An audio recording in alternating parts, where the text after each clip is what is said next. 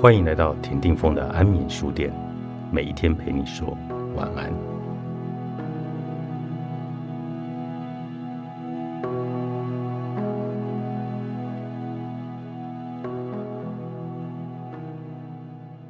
发掘天赋，好比从地底下挖掘钻石的原石。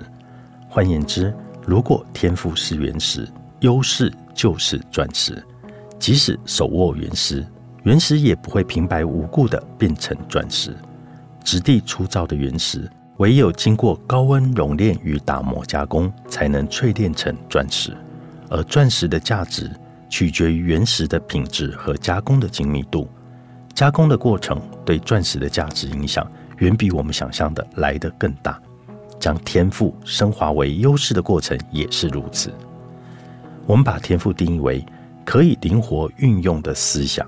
情感与行为的重复模式，或许是因为这个定义，有些人会把天赋和习惯搞混了。但这两者其实是截然不同的。天赋能升华为优势，但习惯却没有办法。当我们某一种程度上养成习惯后，下意识会变成自动化的反应，毫不费力的就把事情处理好。例如，习惯开车的人可以一边讲电话一边开车。养成习惯的目的，并非提升，而是维持。想要将天赋化为优势，不能只停留在习惯而已。因为开发天赋必须不断的创新和持续的进步。就像虽然会开车的人很多，但赛车手和一般人的开车技术差距依然相当大的。原因就在这里，我们必须有意识的来开发自己的天赋，才能创造优势。优势可以简单的来定义，优势就等于天赋乘以知识再乘以经验。值得注意的是，在这一项公式里面，三种变数的关系并非加号，而是乘号。就算天赋是一百，如果知识或经验值为零，优势也会等于零。反之，倘若天赋偏低，即使再怎么努力，成果也是非常有限的。由于这三种变数是相辅相成的，当这三者越协调，优势就越强大。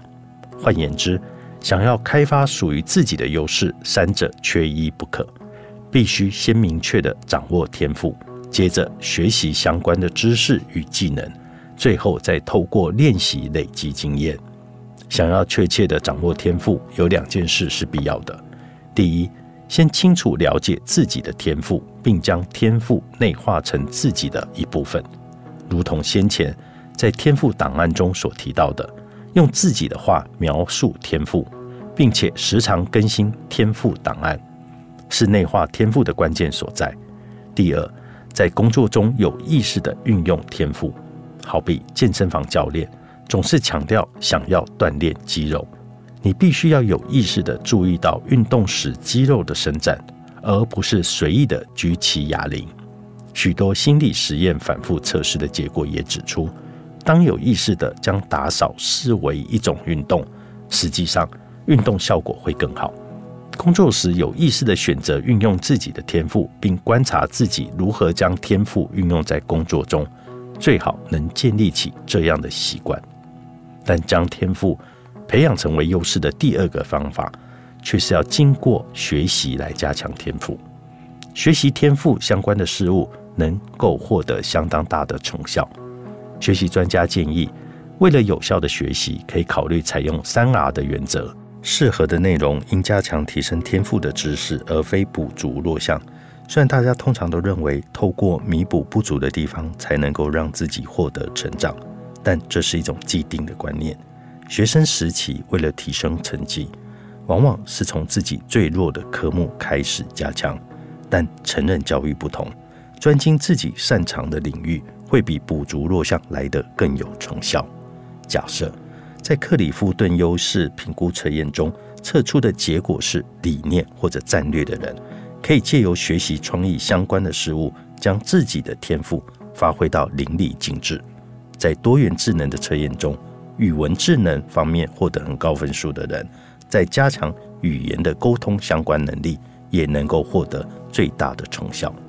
因此，建议未来尽可能的着重于学习能够提升天赋的事物，而非补足弱项。适用的工具，每一个人学习的风格不同，选择适合自己的学习工具，效果会更显著。首先，必须先确定自己偏好的学习风格，可能是透过阅读书籍或者论文等资料来学习，也可能借由上课或者看影片的方式学得更好，也可以透过尝试接触各种事物的方式学习，或用对话讨论的方式学习，借由模仿快速的学习等等。发展天赋时，尽可能来运用适合个人学习风格的学习工具。适用的方法，接下来就是学习的方式，也就是用什么样的方法来学习。学习的方式大致分为输入法与输出法。输入法学习法着重于理解知识和技能，例如阅读、上课、查询和收集资料、做笔记等等。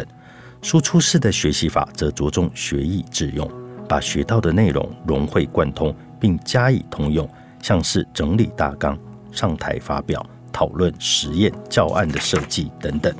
输出式的学习虽然比输入式的学习执行起来更为麻烦，但只要认真的实践，效果就会十分的显著。